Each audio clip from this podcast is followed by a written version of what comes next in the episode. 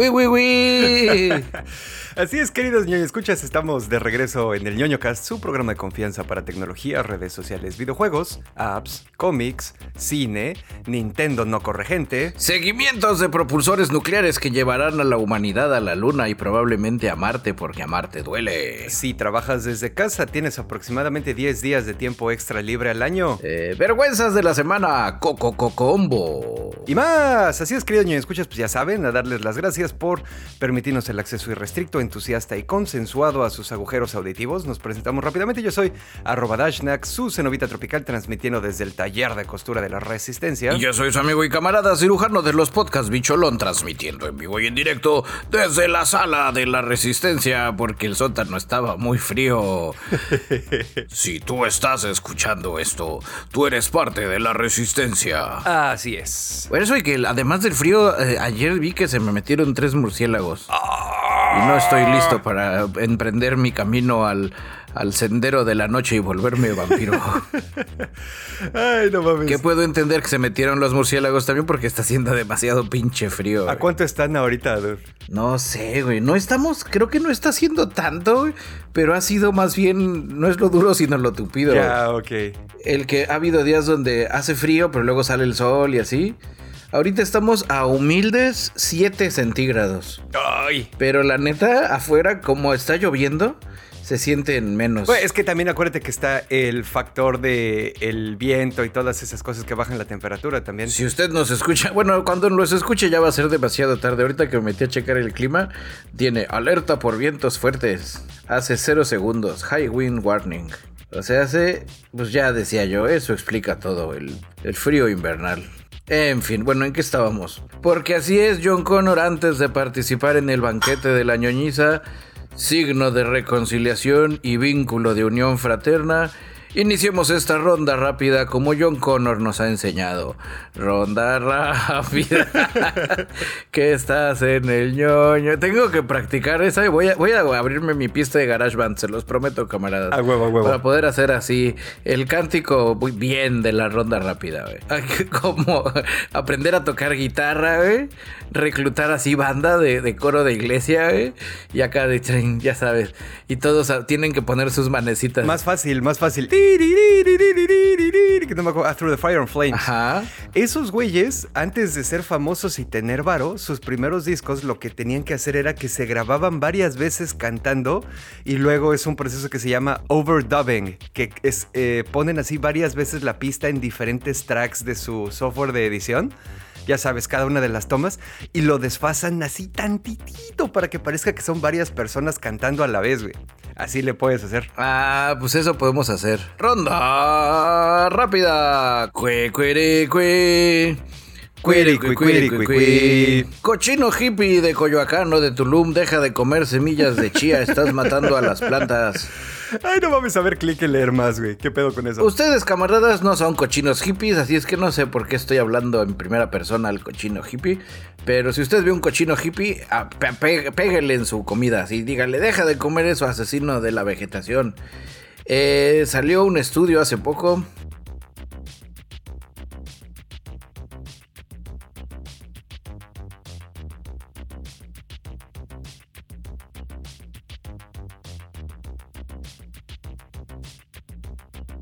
Pues todo esto se los traigo cortesía de nuestro medio hermano hipertextual con nuestra camarada Susana Martín, donde hace un ent- entretenido reportaje sobre cómo en la comarca del Valles Oriental, ahí por, por España, pues la chía, la chía no en forma de semilla, sino en forma de planta, está metiendo en pedos a toda la banda, sobre todo en la cuenca del río Besos. ¿Por qué está metiendo el problemas a la banda? Porque los cochinos hippies se comen su chía, pero la chía se come cruda. Como esta. Así es, y así como entra, sale. Y así como sale, pues la chía, pues ya saben, la chía es sudamericana, es planta guerrera ancestral. Esa planta dice, a mí no me va a hacer nada tu sistema digestivo humano tonto. Oh, ya sé por dónde vas. Ja, Sí, ja, ja. Me comías por tus mis propiedades nutritivas, te engañé. Y toma la barbón, empezó a invadir un chorro de cosas. Eh, a menos que usted viva en México, Salvador, Guatemala, Paraguay, Nicaragua y Costa Rica, usted no está autorizado para comer chía. Porque fuera de esos países antes mencionados, la planta se considera invasora. Órale, entonces la cagas y como las semillas no desaparecen, eh, está preparada ahí para convertirse en Unas sí. pero no todas, o sea, sobreviven Unas algunas. Sí, pero no todas. De las que sobreviven, así cobran venganza. Entonces, pues ya sabe usted, camarada, cuide de lo que come. A huevo, sí. Eso y que también fuera de cotorreo, eso no lo mencionan aquí en el artículo, pero en algún otro lado yo lo había leído, que el problema, por ejemplo, con el eh, amaranto, la chía y las power foods, como les llaman en California, pues ha hecho que la- los lugares de donde son las power foods, que la gente las siembra y se las come y dice, ah, sí, somos pobres porque vivimos en el tercer mundo, pero afortunadamente tenemos a la chía. Al, a la banda, al ponerse así de super moda, pues los, los creadores de chía no se hacen multimillonarios, simplemente dejan de vender la chía de forma local y el que gane es el intermediario. Todos perdemos. Así es. Lo mismo pasó. Lo mismo ha pasado con todo, güey. Con la pinche quinoa, con las putas goji berries que sirven pa' pura verga, con la sal del Himalaya, que esa ni siquiera la plantan, pero también vale pa' pura verga, güey. Sí, lo mismo pasa con todo. Como dices. En fin. Por eso que destruyamos al capital. Y bueno, queridos niños, escuchas, como ustedes saben, las últimas semanas hemos estado llevando un seguimiento de las empresas tecnológicas que han estado corriendo gente como consecuencia de esta existente o inexistente próxima devaluación económica, bla, bla, bla. Nintendo, la compañía que todos conocemos y amamos, ha anunciado esta semana, y ya saben, como podcast cuántico, por esta semana me refiero a la semana donde estamos grabando, que le van a subir el salario a sus trabajadores en promedio un 10%. Esto sucedió como respuesta al llamado del primer ministro japonés, el camarada Fumio Kishida quien le dijo a las empresas del país que pagan más a sus empleados en tiempos de inflación. Eh, pues sí, básicamente es, es así como que la onda eh, les está pidiendo a las empresas que no sean cabrones y que en lugar de ser como en todo mundo donde explotan bien culero a la banda, sí que aquí la exploten pero que les paguen más para que no caiga la economía japonesa como consecuencia de la inflación que está ocurriendo en todo el mundo. Obviamente esto solo va a aplicar para los trabajadores de Japón. Eh, los demás se van a chingar a su madre. Y esto viene también después de que la Switch pues ya queda coronada como la tercera consola mejor vendida de la historia, ¿no? Y directo desde Gran Bretaña, Rolls Royce avisa que ya están chingándole duro a su propulsor de que ya le están chingando duro a su propulsor nuclear.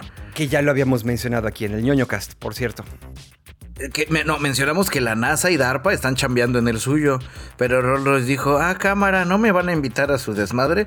Pues yo voy a hacer el mío y va a tener mujerzuelas y juegos de azar. Aparte, Rolls Royce había estado trabajando también en el motor que era de hidrógeno, creo, ¿no? De hidrógeno. Que hoy en las noticias no pude, no, no tuve tiempo porque fue literal, fue de esos como cositos que te brincan en el YouTube cuando te apendejas y que dices, a ver, déjale más.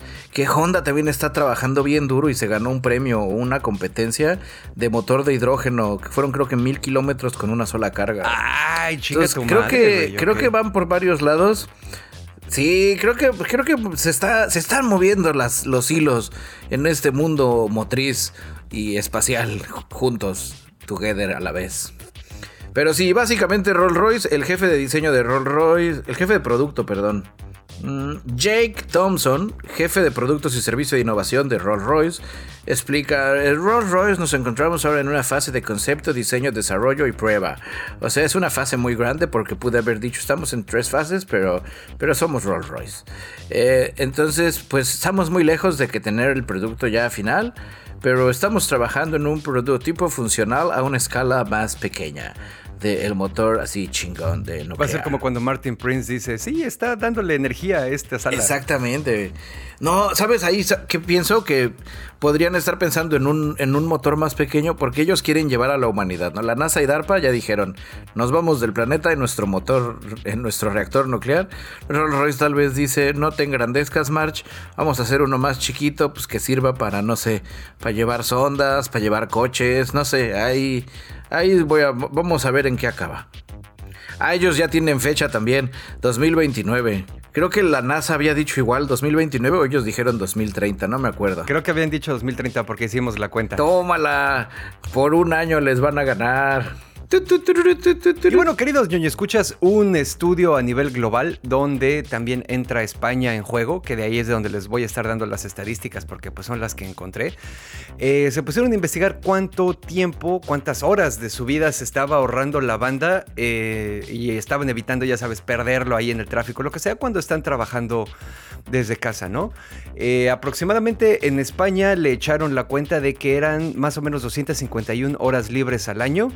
Tampoco es un pedo así de que sean 365 días menos días, porque pues allá sí respetan a sus trabajadores un poquito más. Entonces es 250. Y tienen como cuatro veces de vacaciones. Exactamente, hubo 251 días laborables en 2022. A esos 251 es a los que les tienes que quitar los otros 10 días. Y la otra parte de la estadística que está bien interesante también es que eh, en general los españoles gastan en promedio 63 minutos ida y vuelta en total, o sea, media y cachito para ir a su trabajo y aparentemente son un poco más afortunados que el resto del mundo. El resto de los 27 países analizados da 72 minutos de promedio en el desplazamiento, pues ya sabes, ¿no? Son 9 minutos más.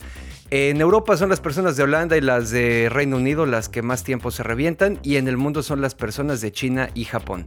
Obviamente no contamos a las de México que a veces trabajan ahí en la Ciudad de México y se tienen que aventar tres horas regresando, llegando desde otro pinche estado, ¿no? Pero bueno. Y este es un combo bebé.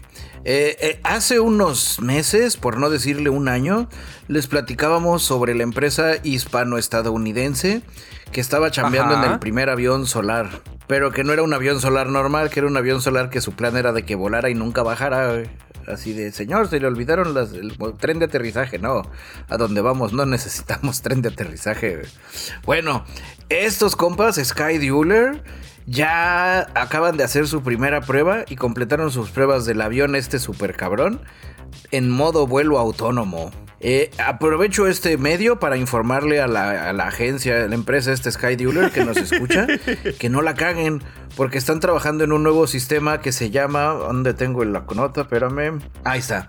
Emplearon su nuevo sistema que se llama Control Fly by Wire ¿Qué es el control fly by wire, tío bicho? Ah, muy sencillo, pequeño Timmy. Es no hay controles. Oh, Todo es electrónico. Ya. Sabes, así de sí, tú ahí le picas, despega, fly y no choques y ya el avión hace todo lo demás.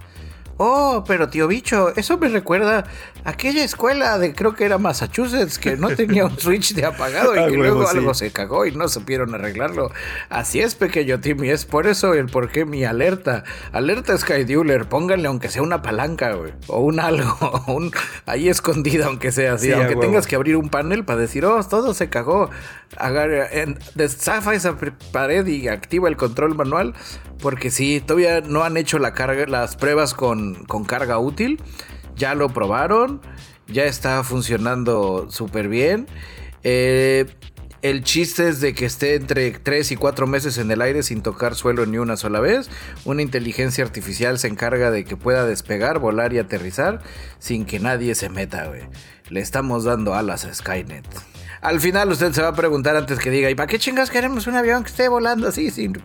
Pues porque es como un satélite barato. O sea, hace lo mismo que un satélite sin salir de la Tierra, güey. ¿Y qué es lo que puede hacer como satélite sin salir de la Tierra, tío bicho? Pues dar 5G para todos los niños del mundo. Para que nos dé COVID. El COVID, para que se active la vacuna. Y con esa noticia de felicidad, camaradas, puedo dar por terminada la ronda rápida del episodio del día de hoy. Usted está informado. Ronda rápida es una coproducción del pequeño Timmy y sus preguntas que salvarán al avión autónomo. El Rolls Royce y su motor reactor nuclear que le va a ganar a la NASA y DARPA y semillas de chía invadiendo países donde no había chía antes. A ver, mi queridísimo Dashnak, platícame cómo está eso del salmón vegetal. ¿Y por qué me suena a albur? suena como a chiste de Polo Polo, seguramente. Buena suerte, forastero, Ajá. donde quiera que estés. No, aquí les voy a dar rápido un poquito de background. Seguramente recordarán que hemos mencionado en repetidas ocasiones que una de las industrias que se espera que crezca muy cabrón, muy cabrón en los próximos 10 años, estamos, Es esta. aparte de esta, Y la industria también. estamos hablando de que están previendo aproximadamente 1.4 mil millones de dólares, así como que pronto.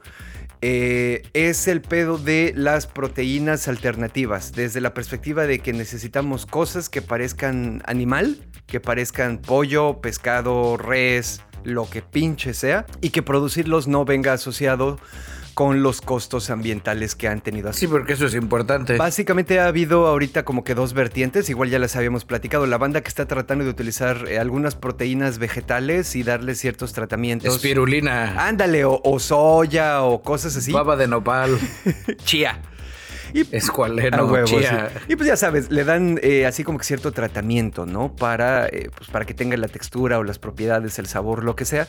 Y están por otro lado las personas que... eh, están trabajando con la onda de la carne de laboratorio, ¿no? Que toman células madre de una res, por ejemplo, o de un cerdo, las cultivan en un medio rico y ya las puedes utilizar para 3D printear carne o para que crezcan sobre un andamio de colágeno, ¿no? Em, este pedo va avanzando bastante. Hace unos cuantos años, para que se den una idea, una carnita de hamburguesa con estas tecnologías te andaba saliendo como 6 mil dólares, un putero de dinero. Y ahorita pues ya las venden hasta en las hamburgueserías, ¿no? Entonces pues bueno, ahí vamos. Dicho esto, hay una nueva empresa que se acaba de formar hace relativamente poco, son canadienses y se llaman New School Foods. Eh, y lo que están haciendo estos güeyes es A salmón. mí el salmón, a mí el salmón sí me gusta. Sí, no, está bien chido, güey. Te, te- déjate, te platico así como que el pedo. Eh, estos güeyes dicen que están trabajando en tecnología para producir eh, postas de pescado de productos alternativos. Dicen que ya puede ser demostrado el producto y ya están empezando a trabajar en una instalación para empezar a producirla de manera masiva. ¿no? Obviamente la tirada es eh, trabajar directo con chefs y, si esa madre pega, ya de ahí empezar a producirla pues como que más en masa, ¿no? El primer producto de esta compañía es el que les digo, parece salmón salvaje, ni siquiera salmón criado. Es basado en plantas y se ve, se calienta, sabe y ya ves que, que cuando el, el salmón lo calienta se hacen así como, como unas hojuelas. Ajá. El- la famosa hojuela de salmón. Exactamente, seguimos con el chiste de Polo Polo. Eh, y, y esto lo han logrado imitar todo desde la, misma, desde la misma perspectiva que ya les habíamos platicado, de que están tratando de hacer de que el cambio para las personas que dicen, ah, ya en mi puta vida voy a ser vegetariano, eh, pues sea el cambio menos culero, ¿no? Porque pues también la banda no sabe que en los próximos 20, 30 años vamos a tener que hacernos vegetarianos o hacernos vegetarianos. Nadie nos va a preguntar, vas a ver, todos vamos a acabar comiendo bichos.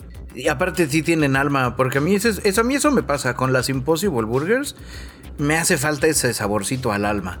O sea, donde dices, pues sí está rica, sí está, pero, pero no llega a ser como 100% carne. O sea, tú te refieres a que para que el producto de carne te sepa chido tiene que contener el sufrimiento y el maltrato. Un poquito. Digo, ya si lo dices así suena muy culero. es que así es, güey. Sueno como una persona desalmada. Es que así es, Pero, pero, no, bueno. yo, yo, yo he visto, yo allá en el rancho yo tengo visto gente, este, animales que dicen, sí, cómame patrón. A huevo, sí. Le voy a saber re buenísimo. No te engañes, Timmy. Si esa vaca pudiera, te comería. Exactamente. Tenemos esta empresa, New School Foods, y tenemos a su CEO, que es un panchito que se llama Christopher Bryson. Y esta nota se las traigo cortesía de nuestro medio hermano TechCrunch, que se sentaron a una entrevista con Bryson.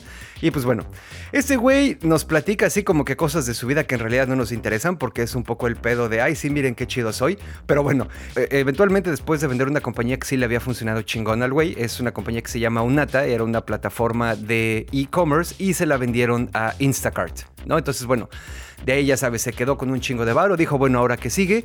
Y mientras estaba viendo eso, dice que el güey eh, tuvo contacto directo con la manera en la que los animales son tratados en las fábricas de animales, porque eso es lo que son, son fábricas de animales modernas, Oh, no. y que lo describió, y aquí lo cito, como un evento que me cambió la vida. Y entonces el güey dijo, bueno, pues obviamente vamos a tener que trabajar en este pedo. Ahí como que le llegó la... la ahí como que le llegó la inspiración, ¿no?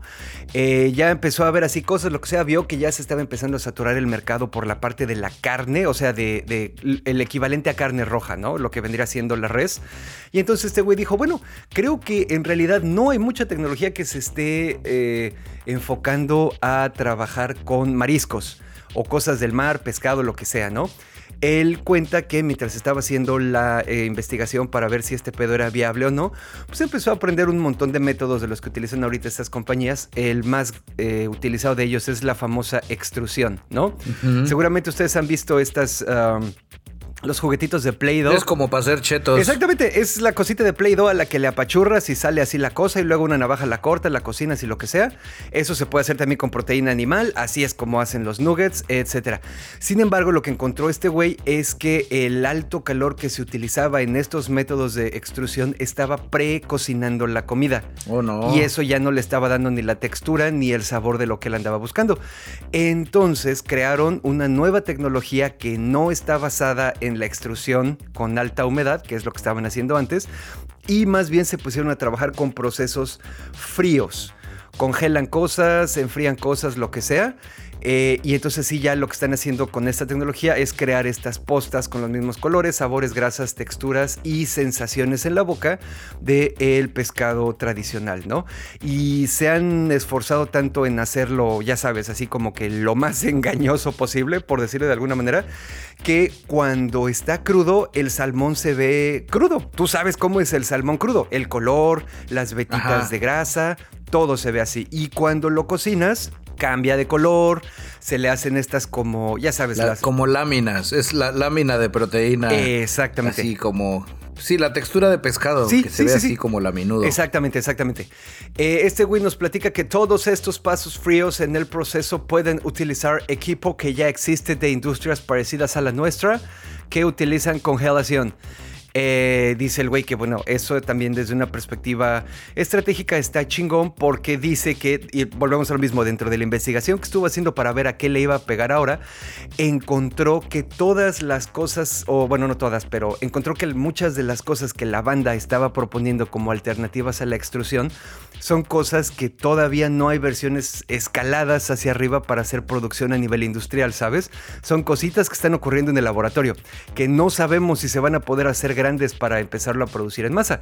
Entonces este güey se puso, y aquí lo voy a citar una vez más, dice, cuando estamos hablando de alimentar al mundo en un periodo relativamente corto de tiempo, utilizando equipo que ya existe, agrandado y que hace volumen elevado, podemos rápida y eficientemente alimentar un gran número de personas. Eh, o sea que el cabrón pues ya lo está trabajando así como que para allá, ¿no?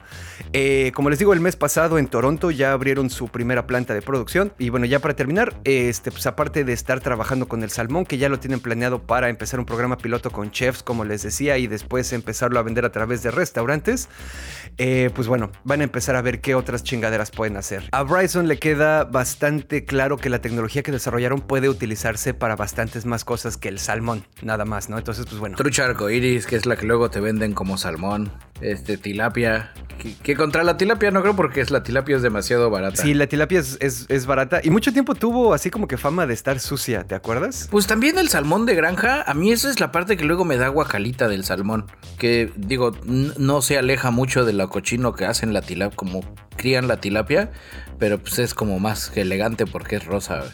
Pero sí, a mí eso me da guacala, yo sí comería salmón vegetal. Pues así es, queridos niños, escuchas. Yo creo que a este punto de la historia sí vamos a tener que irle bajando un poquito a nuestras preferencias alimenticias que hemos confundido con nuestra identidad, porque pues sí, güey, vamos a tener que cambiar cómo comemos. Así es.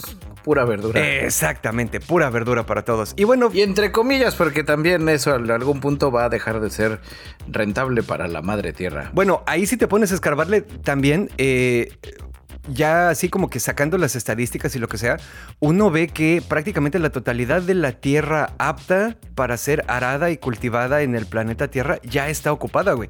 Sí, hay un chingo de espacio todavía en el fondo del mar y un chingo de espacio todavía en el desierto y un chingo de espacio todavía en las laderas de las cordilleras montañosas, pero ninguno de esos lugares es realmente apto para plantar y producir eh, alimentos vegetales que pueda necesitar la humanidad, ¿no? Entonces, pues no sé, vamos a necesitar una combinación de muchas cosas cosas, porque por ejemplo los animales también son, viéndolos desde la perspectiva meramente mecánica, los animales son una excelente manera de convertir calorías que los humanos no podemos consumir en calorías que sí podemos consumir, porque se las damos de comer a ellos y luego nos comemos a los animales. Pero pues sí está un poco especista y etnocentrista y culero ese pedo. Mejor comámonos a los ricos. Es mejor, güey. Exactamente. Esa es la actitud correcta. Y bueno, hablando de ricos, ¿Qué pedo con los venezolanos y los tatuajes de los changos? No, ese estuvo bien culero. Ay, eso sonó, sí, sonó muy feo.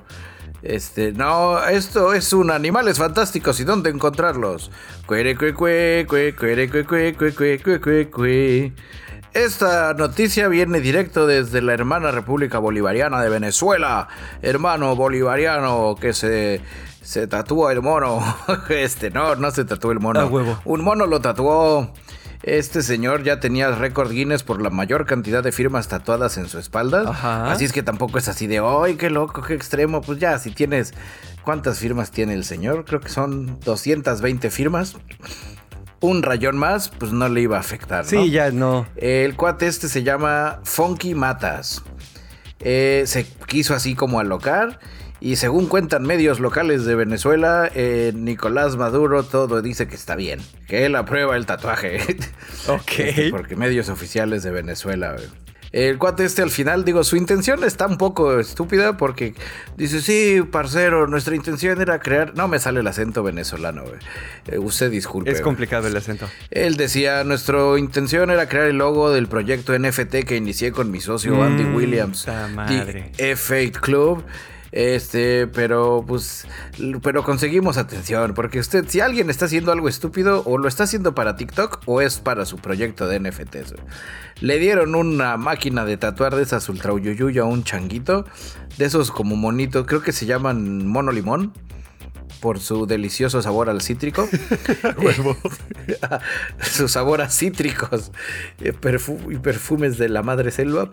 Este, y ya le hizo sus rayones. Estoy tratando de ver aquí el, el video. Eh, al final, le digo, el cuate este se tatuó.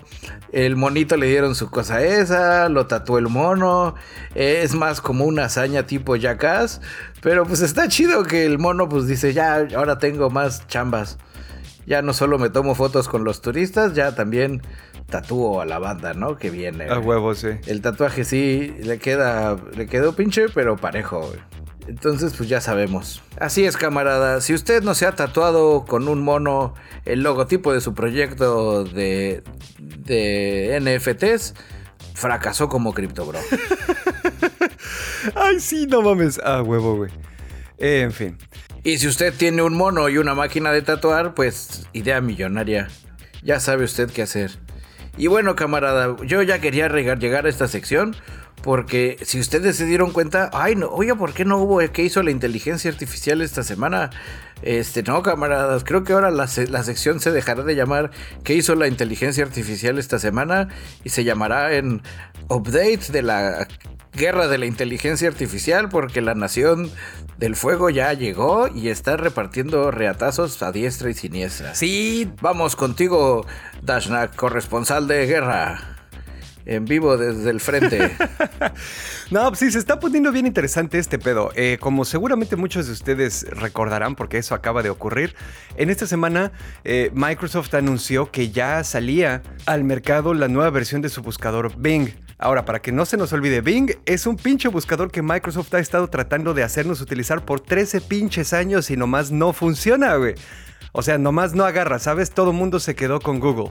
Ahora, Microsoft ya anunció la integración de su GPT-4 en el motor de búsqueda de Bing y eso le proporciona una experiencia tipo ChatGPT eh, adentro del motor de búsqueda, ¿no? Entonces cuando entras a Bing ya te sale así como que la, la cajita nada más de, ay, pues pregúntame cosas y tú le puedes escribir con eh, lenguaje natural, ¿sabes? Y pues sí te contesta como si fuera ChatGPT. Eh, está, obviamente, pues dentro de las nuevas funcionalidades que viene, aparte de la pregunta, está la opción de empezar una charla con, con la inteligencia artificial ahí en la barra de herramientas. Otra cosa que está interesante es que la versión de OpenAI de ChatGPT, la que estuvieron, ya sabes, mamaseando y cromando hace algunas semanas, eh, solo está entrenada con información hasta 2021. Entonces la versión original de ChatGPT sí tenía ciertos problemas para responder eventos de actualidad, ¿no? La versión de Bing no está hasta 2023, pero sí está más arriba de 2021. Entonces debe ser 2022 y cachito, ¿sabes? Si las matemáticas no nos fallan. Exactamente. Eh, entonces, bueno, pues ahí la tirada ya sabes, lo están acá mamaseando muy cabrón, lo que sea. Otra cosa que hicieron bien interesante es que, eh, aparte de esto, sacaron una nueva versión de su navegador que ya saben que tiene varios años que ya no es Internet Explorer, ahora es otra versión que se llama Edge. Eh, y ahora la nueva versión de Edge contiene también una barra lateral donde tienes acceso a esta misma inteligencia artificial. Y ahí sí ya está bastante más cabrón. Porque cuando tienes esa madre ya en el navegador, te puede, puede interactuar directamente con eh, sitios ahí en tu computadora. Le puedes pedir que te escriba cosas, le puedes pedir que te arme itinerarios, lo puedes poner a verificarte datos, puedes ponerlo a mandar correos, bla, bla, bla, bla, bla. Una cosa que sí me parece interesante de todo esto, y es justamente lo que estábamos platicando la vez pasada con las inteligencias artificiales que hacen imágenes, ¿te acuerdas? Esta madre, que de ahora en adelante en el ñoño cas vamos a llamar Bing, porque no es Bing más ChatGPT, no, es el producto Bing de Microsoft. Bing sí cita sus fuentes y te pone los links y todo. Oh, qué chingón. Exactamente. Entonces, cuando eh, terminas de leer tu artículo o lo que sea, abajo hay una partecita que dice Learn More y ahí están los links de las cosas que utilizó para construir tu respuesta y también una opción para mandar feedback y decir esto es una pendejada, esto sí es cierto, que no sé qué, ¿no? Entonces, bueno, pues por esa parte está bastante chingón. Mi queridísimo Dashnak, ¿te gustaría a ti participar o ser de los primeros en utilizar Bing? Uh, sí. ¿Por qué? Pues, ¿qué crees? Ya aquí tengo, la guerra sucia comenzó. Una de las primeras movidas fue Microsoft. Ajá. Eh, en entrevista con nuestro medio hermano The Verge, el CEO de Microsoft, Satya Nadella, dijo... Eh, Microsoft promete dar prioridad a los usuarios que establezcan los valores predeterminados de Microsoft en su PC a Bing en lugar de Google. Ah, sí, a huevo, of course. Pues sí. O sea, no te la voy a dar, te la vas a ganar. ¿Y cómo te la vas a ganar? Quitándosela a los de enfrente. Por otro lado, Google publicita Bard con un GIF en el que da respuestas incorrectas y, obviamente ya empezó a haber putazos. sí, exactamente. Era, esa era la segunda parte de la nota. Eh, básicamente la salida al mercado de ChatGPT les puso un cohete en el culo a todas las otras empresas de tecnología en Silicon Valley, incluyendo a las grandes como Google, por supuesto, ¿no? En este caso, el CEO de Google, Sundar Pichai, eh, que ya hemos mencionado en varias ocasiones en diferentes calidades, este, pues ya él nos platica que llevan ya un rato, porque básicamente si lo que te digo, ¿no? Fue así como que un pedo de código rojo en Google. Pusieron a toda la banda a probar una inteligencia artificial que tienen ahí adentro de Google que se llama Bard para empezar a enfocarla a los mismos servicios que ChatGPT, Bing, etcétera. Ya sabes, así como que incluirlo de alguna forma. Eh, sí es cierto que todavía no hay suficiente información al respecto, más allá de un sí es como ChatGPT, pero de Google. Y esto, pues obviamente muchos analistas lo están agarrando también como un indicio más de que este pedo fue que agarraron a Google con los pantalones abajo, ¿no? Y entonces fue así como que, verga, güey, a ver. Ya habíamos, ya habíamos platicado. Google también creo que tiene más avances. Tiene lambda. Pero no ha querido dar el paso sin guarache. Ajá. Por el tema que decíamos, que no quieren ser Bing. Donde al final de cuentas, si ellos, lo, que, lo último que me acuerdo que habían mencionado del tema de por qué Google no, no, ha, no ha lanzado nada pues porque pierden mercado, güey. porque no quieren lanzar. No, porque no quieren lanzar algo que no esté a 100% funcional y chingón. Y que mantenga el estándar de calidad. Sus mamadas, Porque a la larga perderían mercado. Eso no es cierto, güey. Todos lo sacan en beta y bien culero y ya después lo arreglan, güey. Así le pasó a Android, así le pasó a Gmail, así le pasó a todos los servicios que han, este, que han cancelado. Aquí la onda y... Pero ahorita es una guerra más abierta y de guerrillas, güey. El, que pegue primero, el que pegue primero y pegue bien, va a pegar dos veces. Porque el que pegue primero y tenga fallas y el otro cabrón se espere, güey, a ver qué fallas tiene el otro para arreglarlas en el suyo, ahí es donde va a dar el madruguete al puro estilo de, de iPhone. La iPhone niña le llamamos. Exactamente. Aquí, eso que mencionas es cierto. O sea, Google fue uno de los pilares de la creación de esta tecnología. Google solucionó varios problemas de las tecnologías generativas de inteligencia artificial y es gracias a ellos que estamos viendo estas cosas ahorita. Y sí han tenido sus propios modelos internos, como el famoso Lambda. ¿Te acuerdas que lo han reentrenado para varias cosas? O también la cosa que hicieron para doblar proteínas, que no me acuerdo cómo se llamaba esa inteligencia, que también lo hizo muy bien, nada más que pues, sí no tienen así como que un, un, producto que sea la competencia de Bing. Igual ahí leyendo a varios analistas, muchos de ellos dicen, pues sí, güey, porque Google es una empresa que está basada en la búsqueda y en la venta de publicidad, güey. Si ponemos una madre que responda todo en la primera página, nadie le va a picar a los links de las personas que estamos anunciando. Y ahí es donde estarían perdiendo este bastante mercado, ¿no? Es una paradoja, güey. Yo, antes de que me voy a. Hoy venimos, este año venimos demasiado proféticos. Super Bowl, camaradas. A ver, a ver. Si ustedes van a ver el Super Bowl este fin de semana, le pongo, le pongo 10 talentos aquí directo de mi bolsa a que va a haber anuncios de Google y que va a haber anuncios de, de Bing. No mames, que ya, No, de es ya este está. fin del Super Bowl. O el de fin que sea, porque vivo en una línea de tiempo alterna.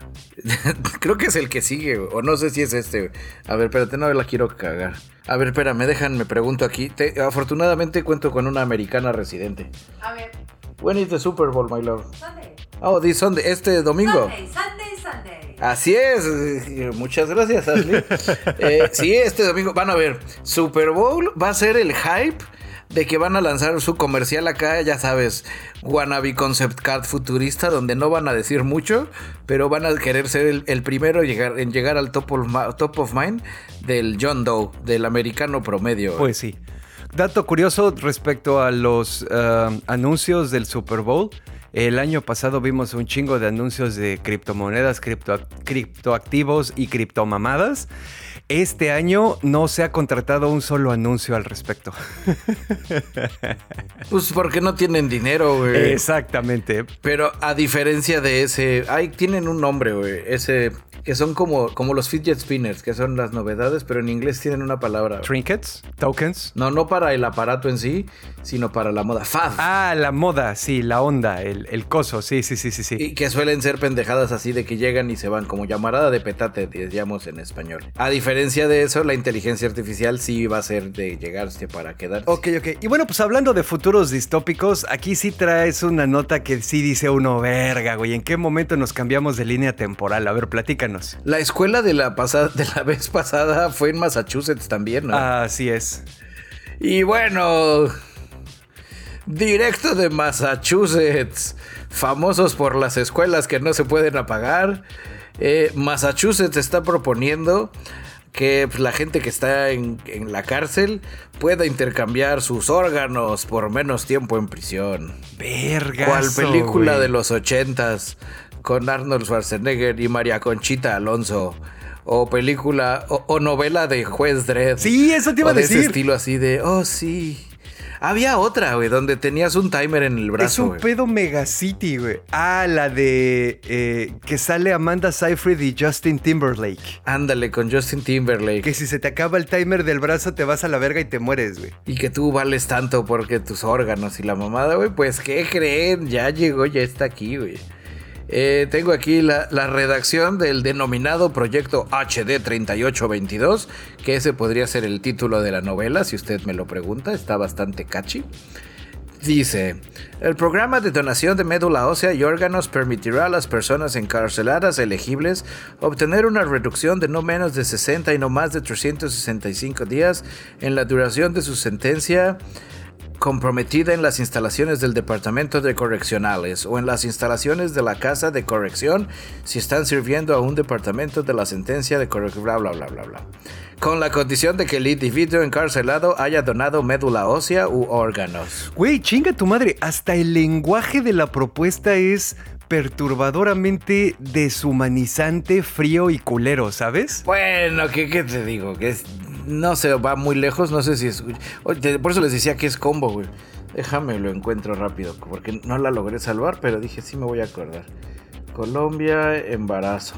En Colombia, ya sabes, hoy también en combo, porque dijo Colombia, yo no me voy a quedar atrás. Hace siete días, eh, el Colegio Médico Colombiano, pues ya sabes, en una, pues como, parecía más bien como, como plática de peda, dijo, hizo una publicación donde decía, pues ¿por qué no? Pues agarramos a las mujeres que, que no que tienen muerte cerebral y que están ahí nomás, ahí ocupando espacio, como vientres este de surrogato, no como no surrogate, Vientres- como vientres, vientres- sustitutos.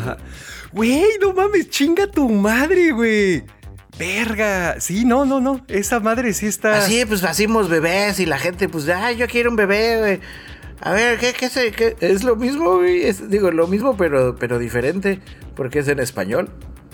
Ya al final, digo, para que antes de que se desgarre usted las vestiduras, camaradas, el colegio colombiano ya este ratificó y dijo, no, ustedes disculpen, eso no indica eh, lo que creemos aquí en el colegio médico colombiano, estábamos borrachos, no sabíamos lo sí. que hacíamos. güey.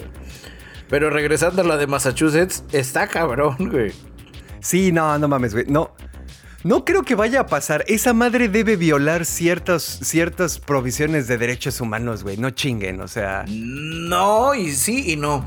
Me puse a hacer mi tarea de también de ver cómo funcionaba el tema de la donación de órganos. Y cortesía de nuestro camarada medio hermano, ¿qué digo medio hermano? Este compañero de trinchera, güey, eh, Mauricio Schwartz en su canal de YouTube del Rey va desnudo, donde explicaba cómo funcionan las donaciones de los órganos, Ajá. más aquí en Estados Unidos. Es un negociazo, güey, porque no los puedes vender, güey, pero sí los puedes donar. Y en el tema, por ejemplo, de la sangre, pueden darte dinero a- a- como gratificación por la donación, no por la sangre. Oh. Y lo mismo, cuando tú aquí en el Gabacho donas tu cuerpo a la ciencia porque no tienes dinero y hay un güey ahí en la funeraria diciendo, no tiene dinero para enterrarlo, nosotros se lo enterramos y el muertito también. este, nada más sí. done su cuerpo a la ciencia. Ellos pagan esa madre y ellos al final venden, revenden tu cuerpo a la ciencia. Bueno, la don- donan partes de tu cuerpo a la ciencia y por eso en, en el reportaje este señor platicaba que una señora en el en un en una redacción de un periódico, si mal no recuerdo creo que fue Washington Post, acabaron con una cabeza humana, donde ya ni preguntan ni nada y nada más les interesa el dinero. Órale. Si nos vamos por ahí y que consideramos que más bien y que la banda que gobierna aquí en Estados Unidos cree que los presos son gente de segunda categoría, güey. Y más porque la mayoría son minorías raciales, pero bueno. Pues sí, van a decir, pues sí, sáquenles la médula ósea, güey. Total que, que estén ahí, ya sabes. Entonces, no sé, creo que, creo que de estas ondas vamos a ponerle un post-it, camaradas. Porque a mí se me hace que esta madre sí va a pasar. Ay, verga, no sé. Me da. Me deja frío, güey. Me da culo del culero esa madre, güey. La verdad. Sí, es, es algo que sí me parece indigno. Al final, a diferencia de una novela distópica donde no les preguntarían a los presos, y sería la de a huevo, así de. De 39.55, sí señor. ¿Por qué me mandó llamar? "Eh, acabamos de revisar tus análisis y el senador Mackenzie necesita tu médula ósea y eres compatible. Ya sabes, oh, no, no, y los guardias llegan y lo agarran y se lo llevan. y luego el senador ahora tiene las memorias del preso, güey, que era un preso político. Y acaba haciendo un acto terrorista y Bruce Willis no lo logra detener. ¡Pum! Eso fue un guion de película. Sí, definitivamente, Instantáneo güey. y al vapor, güey. Ah, huevo, sí. Pero, pues ahí está, Hollywood le estás cagando en no invitarme, güey. Eh, pues sí, pero creo que va más, va más por ahí, donde a final de cuentas va a ser una alternativa para que la banda pues pueda reducir su sentencia, güey. Y como te digo, no, y no, y lo van a pintar, a, a diferencia de como tú lo ves de derechos humanos debería, no lo van a pintar, que no, pues no es a fuerza, el que quiera. Nosotros aquí venimos a ayudarles, muchachos. Y al final digo, eh, ahí hay que buscar dónde va a acabar la lana, güey. Porque no creo que el- la médula ósea o los órganos se los vayan a dar gratis al cabrón que esté allá afuera en la calle, güey. Ay, Al preso le van a pagar con una reducción de condena que no genera un gasto. güey. Y el que recibe el órgano pues va a tener que apoquinar una lana por gastos de eh, traslado, operación y manejo. A huevo, sí. Y después lo que van a hacer es que van a empezar a encarcelar gente inocente con buenos órganos que estén sanas para decirles, sí, a huevo, pues ya sabes cómo puede salir. Ay, eso, eso también suena.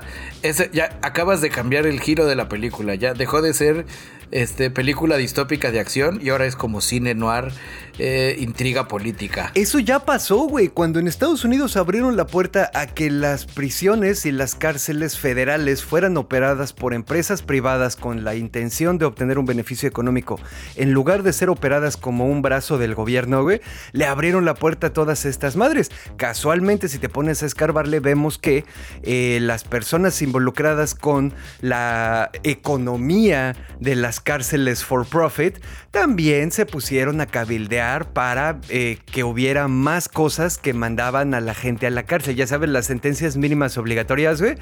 Así de que cocinas eh, como, como en Parks and Rec, güey. Cocinas, más un, cocinas mal un pescado, straight to jail. O sea, hicieron eso, güey. Decidieron que estaba bien quitarle la libertad a sus compatriotas nada más para sacar más varo, güey. ¿Tú crees que no lo van a hacer para sacarles órganos? Pues yo me preocupo porque yo no creo que mis órganos sean tan saludables. Así es que. A, ti más bien, a ti más bien te dirían, a ver, pásale por acá, tenemos eh, todas estas opciones para que usted agarre el que quiera. Ay, estaría chingón, güey. No, no es cierto, no estaría chingón. no, la neta, no. Pero bueno, pues ya saben, camaradas. Porque no tengo dinero, güey. Porque nada más iría. Mira, ¿le gusta algún órgano, señor? No, nada más vengo a ver. a huevo, sí. Y pues con esto inauguramos nuestra sección Futuro Distópico. Pues sí me interesa, sí me interesa este, pero tengo que irme rápido. Mañana regreso por él. Eh, sí, mañana regreso. Sí, qué, qué culero. al final creo que la, la, lección, camaradas, es el sistema capitalista es lo que va a acabar con el mundo. sí, pues sí antes que la inteligencia artificial. La inteligencia artificial se va a quedar en ay, en la madre, llegué tarde. Ay, a huevo, sí. Ay, no mames. No, pues sí, de la verga. Pero bueno, ¿en qué estábamos? Pues aquí tratando de hacer un podcast para entretener a la banda, güey. Yo les traigo, para que se rían un rato, la primera parte de un combo doble de vergüenza en la semana. Esto ocurrió también en Estados Unidos y se los traigo cortesía de nuestro medio hermano The Guardian. Una coach de básquetbol de 22 años. Eh, se ah, fue acusada y posteriormente se demostró que se había disfrazado como una de sus estudiantes de 13 años para reemplazarla y jugar durante el juego. O sea, es un pedo así tipo Scooby-Doo de, ah, hubiera, hubiera ganado el partido si no hubiera sido por esos mocosos entrometidos, güey. Es el, en, en, el fútbol 7 o en los que juegan así fucho llanero, le llaman cachirul. El, el, el, eh, eh, el, el Ultimate. Sí, no, eh, sí, el Cachirul es cuando te sales de categoría y hacen, y hacen chanchullo para meterte, güey. Y esto fue lo que hizo esta morra, más o menos, pero not quite. Y la coach Arlisha Boykins, como una jugadora no pudo participar en este juego porque tenía que salir de la ciudad y bla, bla, bla, su entrenadora, Arlisha Boykins, se disfrazó de ella, dijo, soy esta morra, tengo 13 años, aunque me veo más alta que todas las personas que están aquí en la cancha, güey, y jugó. Y tengo pelos en el sobaco. Sí, no, no mames, güey. Aquí. Eh, eh, y arrugas y una cicatriz de cesárea. así nací. No me juzgues. Sí, no, no mames. O sea, no sé. Y aquí en mi mano se me ve la sombra de que me acabo de quitar mi anillo de casada. Y esos niños me dicen mamá, porque es así, así somos los niños de 13 años, señor. Ah, huevo, güey. Es un pedo, aquí sí es un pedo, como dices, de idiocracy, güey. Piensa, piensa un poco. La estupidez, la, el nivel de desconexión con la realidad que uno tiene que tener para pensar que esta madre va a funcionar es un indicador de que ya estamos camino a idiocracia. Es como la banda que ves que hace su pinche casa de tres pisos y está detenida toda con un pilarcito culero en una esquina, güey. Es lo mismo, dices, el nivel de, de, de de no sé qué chingados, güey. El nivel de no me jala el coco que se necesita para pensar que esas cosas van a funcionar me deja anonadado, güey. Total que la morra se metió así a jugar lo que sea. Eventualmente los papás de las otras jugadoras de ese equipo dijeron, oye, esta morra es la coach y está jugando allá adentro. Le tomaron fotos, video lo que sea. Y pues obviamente esta morra ya no trabaja en las escuelas públicas del sistema de Portsmouth. Eh, y aparte corrieron a otras dos personas, incluyendo al coach en jefe, porque esta mujer Boykins era la coach del equipo femenil. El coach general eh, también sabía de este pedo, le dijo a Boykins, sí, ándale, lánzate, yo te ayudo, yo te apoyo, pues también lo corrieron a la chingada. Debo de reconocer, debo de reconocer que puedo aplaudir el arrojo. Su arrojo, güey. Su tenemos un plan y lo vamos a seguir. Eso es reconocible. También debieron de haber corrido a los chavitos que a las chavitas del equipo, ¿no? Porque ninguna de ellas dijo, no, coach, eso está mal.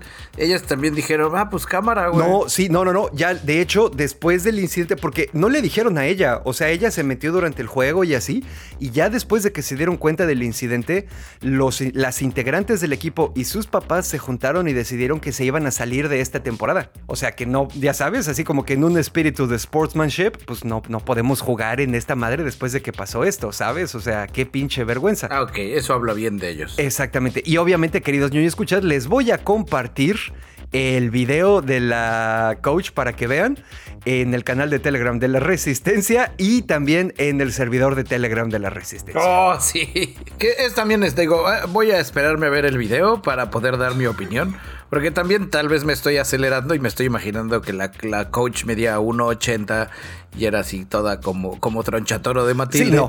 De Matilda, pero, pero igual era una señora chaparrita que decías, ah, pues sí, tiene 21 años, sí puede pasar todavía. no sé. No, ciertamente no se parece a tronchatoro, pero sí la ves así, ya sabes, tapándoles así todos los tiros, quitándoles todas las bolas, haciendo como que choca así high five con sus compañeras de equipo. Ah, sí, está, está indigno ese pedo, está vergonzoso. Ya lo verán, ya lo verán. Qué mal pedo.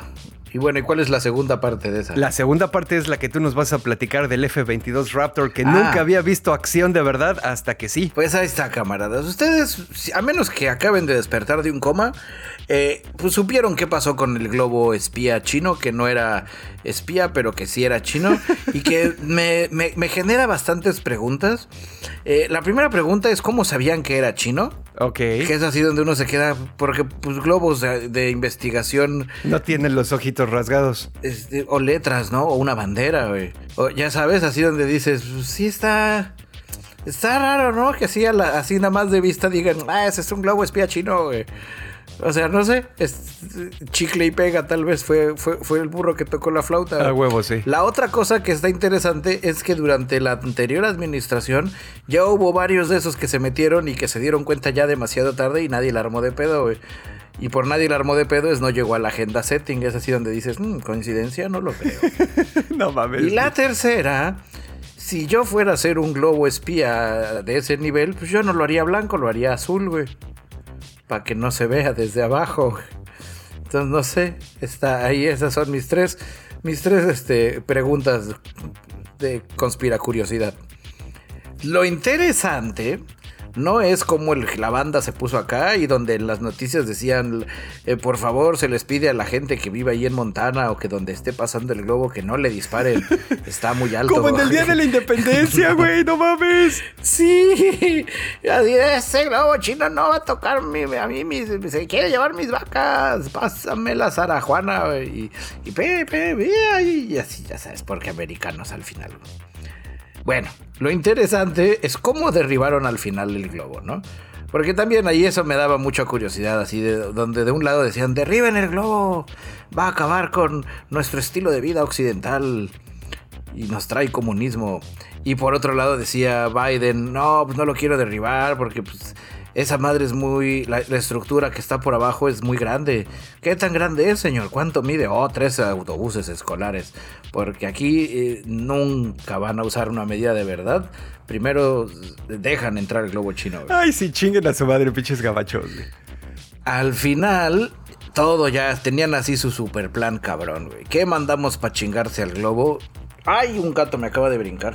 ¿Qué mandamos para mandar al globo? Pues el Raptor F-22 el avión más cabrón de los cabrones. ¿Quieres decir, uh, ese proyecto de la milicia estadounidense que se ha gastado miles de millones de dólares nunca ha quedado, nunca lo han usado en una misión de combate real? ¿Ese avión quieres decir? Pues sí los han usado en misiones, pero, pero de bombardeo. porque es furtivo y nadie lo ve. Y es de quinta generación. Ah, nada, yo quiero que se partan la madre como Maverick en Top Gun, güey. Si no, no cuenta. Y a propósito de Top Gun, si usted se acuerda en Top Gun, cuando mamaban así de que vamos a ir a hacerle a ese misterioso país que no sabemos dónde está y que podría ser Canadá porque no nos queda muy lejos y llegamos por el mar, pero es montañoso y se ve como con frío, pero nadie dice que es Canadá. Ay, huevo, sí. o Europa del Norte. Aunque no podría ser Europa del Norte, señor. El vuelo es muy corto. bueno, ese no es el punto. Hacen un chingo de hincapié en jets de quinta generación. Sí, nos enfrentaremos contra quién? Contra jets de quinta generación, güey. El F-22 es un jet de quinta generación, güey. O sea, es el último, güey. Es el, último iPhone de los aviones de combate, güey. Caso, dato curioso del Raptor F-22. Que, pues bueno, no, espérate, antes del dato curioso. Al final, pues usaron el Raptor F-22 y el F Raptor F-22 se chingó su globo. Todo eso hubiera quedado ahí como, como anécdota. Hasta que la gente empieza a decir, ah, qué chingón. El Raptor F-22 tiene su primera muerte aire-aire. Confirmada. Ay, no mames, qué vergüenza, y así de, ¿cómo? ¿Cómo? ¿Qué pedo? ¿Cómo? ¿Qué? ¿Qué? Sí, pues es que nunca habíamos derribado nada con uno de esos, güey. O sea, sí, bombardeamos y todo, pero, pero así como tú dices, güey, un combate acá, a cuerpo, este dogfight, como se le llama ahí, donde el piloto tiene que poner toda la garra y la pasión como, como delantero del Cruz Azul para sobrevivir el combate, nunca había habido uno, güey. Es un orgullo del Raptor F-22, güey, haber destruido un globo. Ay, no mames, sin huevo, sin armas y que estaba nomás flotando. Exactamente, y que estaba ahí en la pendeja nada más. De las preguntas que, que hicieron sobre por qué chingados el Raptor F mandaron un Raptor F22 con un misil y no utilizó sus metralletas que tienen así como sus metralletas Gatling de las de ta ta ta, ta para los putazos acá maverixosos, pues es bien sencillo porque el porque el globo estaba muy alto, güey. Y el piloto dijo, no, sabes que tú quieres irle a disparar, tú ve y dispárale, güey. Yo le voy a tirar el misil, es más sencillo, güey. Oh, ok. Nada más faltaba que se nos desmayara el piloto. En, primera mandaron el F-22 porque es el único caza que tenían en Estados Unidos que logra volar a 90 mil pies de altura. Que es más o menos donde estaba el globo, güey. O sea, el globo estaba más allá que para acá, güey podríamos decir, hubiera salido más barato que desde la Estación Espacial Internacional le fueran ahí midiendo la órbita, ahí va, ahí va, y pum, y soltaran un alfiler. Pero bueno, era más complicado por temas ahí de que, güey, no tenían alfiler. No, no hay que aventarle, señor. Madres, pues ni pedo, lo tumbamos desde acá abajo. Ahora, el misil que utilizaron el misil que alguien había dicho, pues vamos a mandar un misil superficie aire MIM 104 Patriot, porque esos güeyes llegan hasta bien requete altísimo y los tumban, güey. El pedo es que esos misiles eh, no, no, no, explotan al impacto, güey. Este, hacen como que otro pedo, güey. Y les cuesta un chingo de trabajo mantener la mira en objetos que están con movimiento relativo al viento, o sea, hace globos. El tema de la metralleta, que es lo que le decía, pues tampoco era tan así, güey. Porque si el globo estaba más para arriba, güey, pues el güey tenía que en primero nivelarle, ¿no? Así todos hemos jugado videojuegos de aviones, pues no es así de, ay, sí, lo veo y le disparo, güey. No, pues hay que calcularle que si la curvatura, que si la velocidad, que si para aquí, que si para acá, güey. Y ahí ya me pasé porque esa madre no va volando rápido, güey. Entonces, pues son como 20 vueltas, güey, y pues se le acaba la gasolina al tanque, güey. El misil este entonces que agarraron fue un misil... ¿Dónde tengo aquí mis notas misilísticas? Al final utilizaron un misil AIM-9X Sidewinder. Que ese pues lo dispara, el, el jet lo voló el, jet, el F-22 iba 58 mil pies de altura y de repente ahí le dijo, ¡chung! Órale, ahí la completas tú, misil, lo que es los otros 18 mil metros que, que, le faltan para llegar. Órale, ok. Y ya el misil ahí se chingó, que, al final no fueron 18 mil metros, que al final el misil dijo, pues la cagaste, güey, eran 21 mil 300, pero no hay pedo. Yo machino, güey, yo llego y ya lo revienta, ¿no? Revienta el globo, cae el globo, güey. Todos están así felices y contentos hasta que el avión regresa a su base y todos los demás aviones le están haciendo bullying al F-22. Ay, sí, a huevo. Como, escena postcrédito de, de la película Aviones de los creadores de Cars.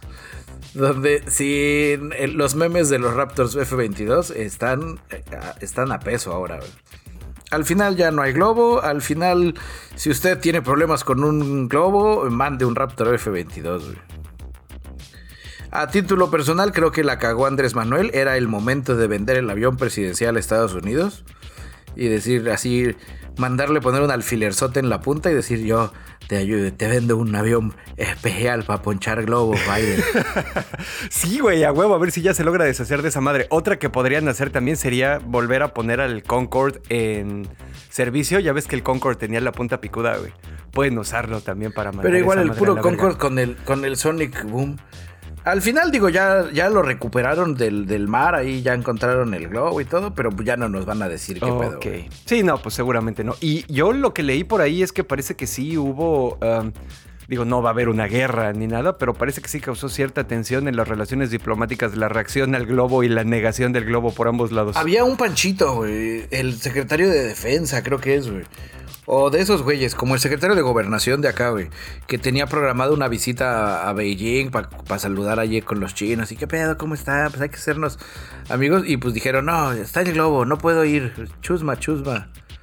Pero pues aquí ya sabes que alguien se echa un pedo sin avisar y, las relaciones diplomáticas se, ponen todas intensas. Eh, de los datos curiosos del, del Raptor F-22, eh, acá tengo la, la ficha técnica.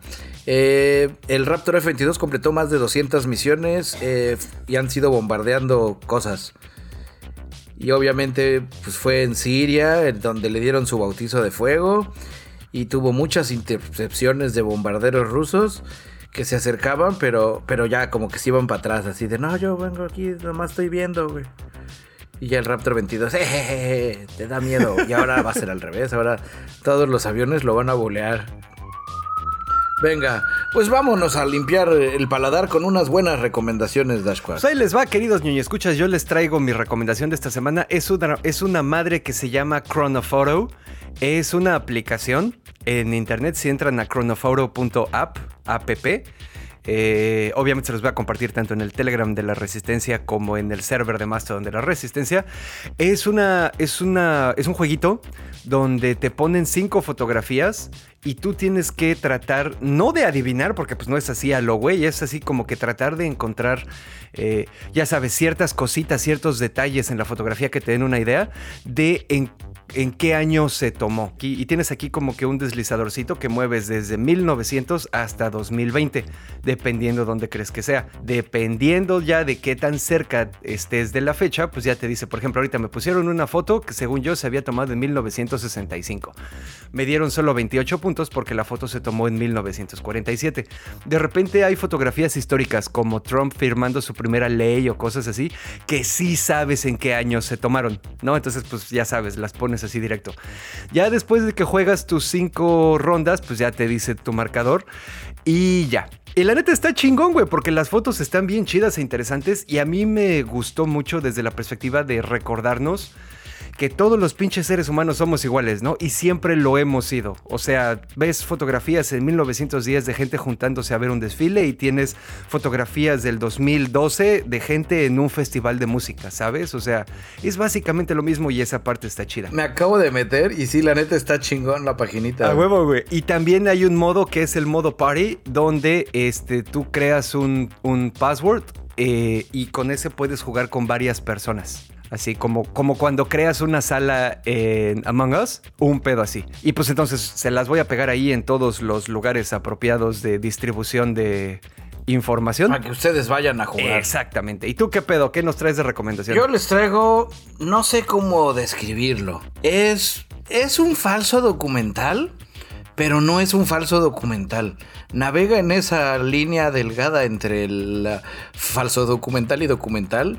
¿Por qué, tío bicho? Porque, pues sí, el personaje principal es esta eh, Filomena Kong.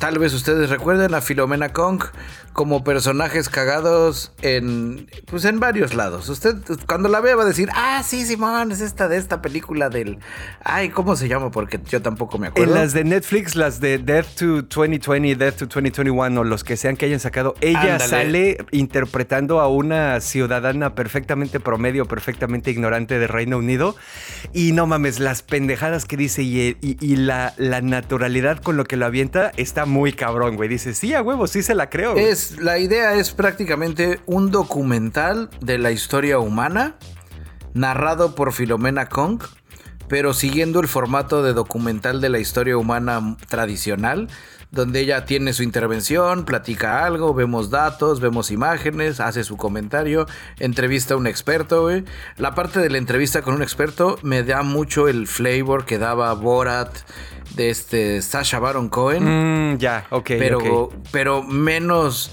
menos burdo, más chiste intelectualón. Está exquisito. Llevo cuatro episodios eh, ya consumidos y ha sido carcajada tras carcajada tras carcajada. Recomendadísima. Y bueno, es una teaser porque ya el siguiente episodio les platicaré bien. Y los martes, que tenemos nuestro martes de cita, mi esposa y yo, porque así funciona esto de hay que mantener el fuego en la relación. Esta ocasión decidimos irnos al cine. Y dijimos, pues, ¿qué hay que ver en el cine? Y vimos la película nueva de MJ Chambalaya. Este, tocan en la cabina, en la caballa y no quiero abrir. Este, no te dejo, me acuerdo cómo se llama. No con the cabin. Ándale, no con the cabin, Simón. Ahí la película pues, es chambalaya, güey. Ya sabe uno a qué va, güey. A mí se me olvidó. Pero Batista, güey. Esa película, Batista da una masterclass de por qué tiene su academia de actuación. Batista, güey. Es una chingonada su papel, güey. Es, es, es Batista siendo Batista acá cabrón, güey. Lo que te dice, se lo compra. El otro día estaba leyendo una entrevista que le hicieron al güey donde cuenta cómo es que se salió de la lucha y empezó a actuar. Te la voy a mandar para que la leas. Está bien interesante, güey. Sí, y también por ahí anda, andan en coqueteos con este Jason Momoa, que quiere hacer una onda como Die Hard como una así de policíaca duro de matar.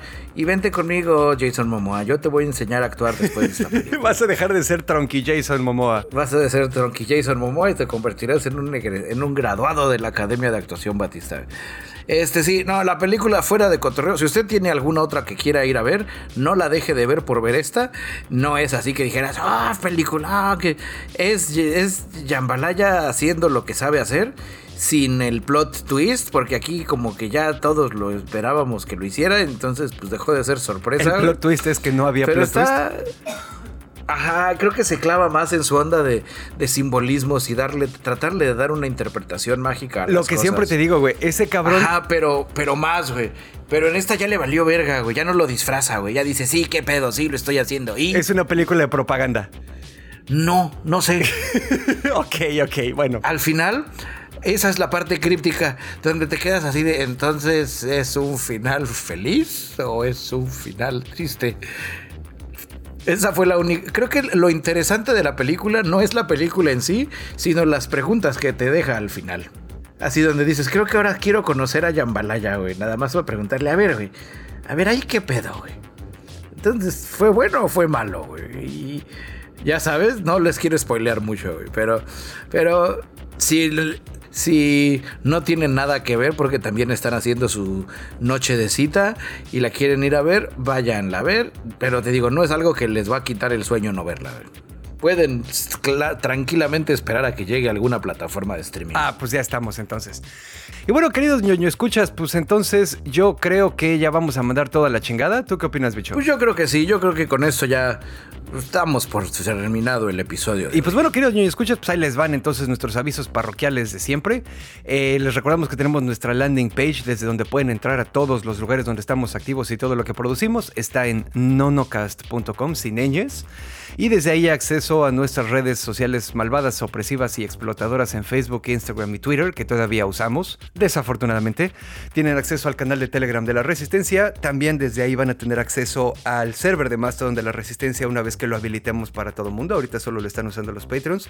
Y a varios lugares donde nuestro podcast es accesible. Y también al Patreon, donde a diferencia de otras redes, pues tratan de no enriquecerse tan culero a nuestra costa y nos permite a muchos vivir de hacer lo que amamos, ¿no? Entonces, dense una vuelta. Ahí hay acceso a material exclusivo, material liberado con anticipación, material que nunca se va a escuchar en otro lado. Ya saben que los episodios salen antes, la versión extendida y tiene varios minutos de...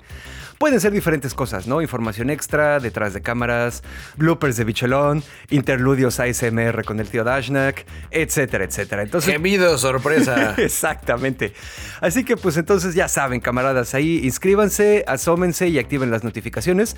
Y pues aprovechando que estamos aquí mamaseando a los Patreons, muchísimas gracias por confiar en este proyecto a Angelito, John Walker, Overlord, Sebastián Bojorquez, la familia de los Romo, Ferio Ortiz, Francisco Novelo, Manuel Núñez, Claudia Maya, Clau Borbón, Diego Díaz, Orquín, Juan Antonio, Alejandro Azul, Eduardo Alcalá, Tampiloredo, Los Sapos, Rosquillas, Sergei Shoshevich, Snow, Silu, David Luna, Santi Gamer, Blanquequen, Isra, Lord Commander, la familia Rufián, Raúl. Ustedes, camaradas Patreon, son el primer avión solar de vuelo perpetuo que es español y americano al mismo tiempo, que acaba de completar las pruebas de vuelo autónomo y que próximamente completará las pruebas con carga útil y que ojalá después de este episodio le pongan controles manuales de emergencia de mi corazón. Ah, huevo.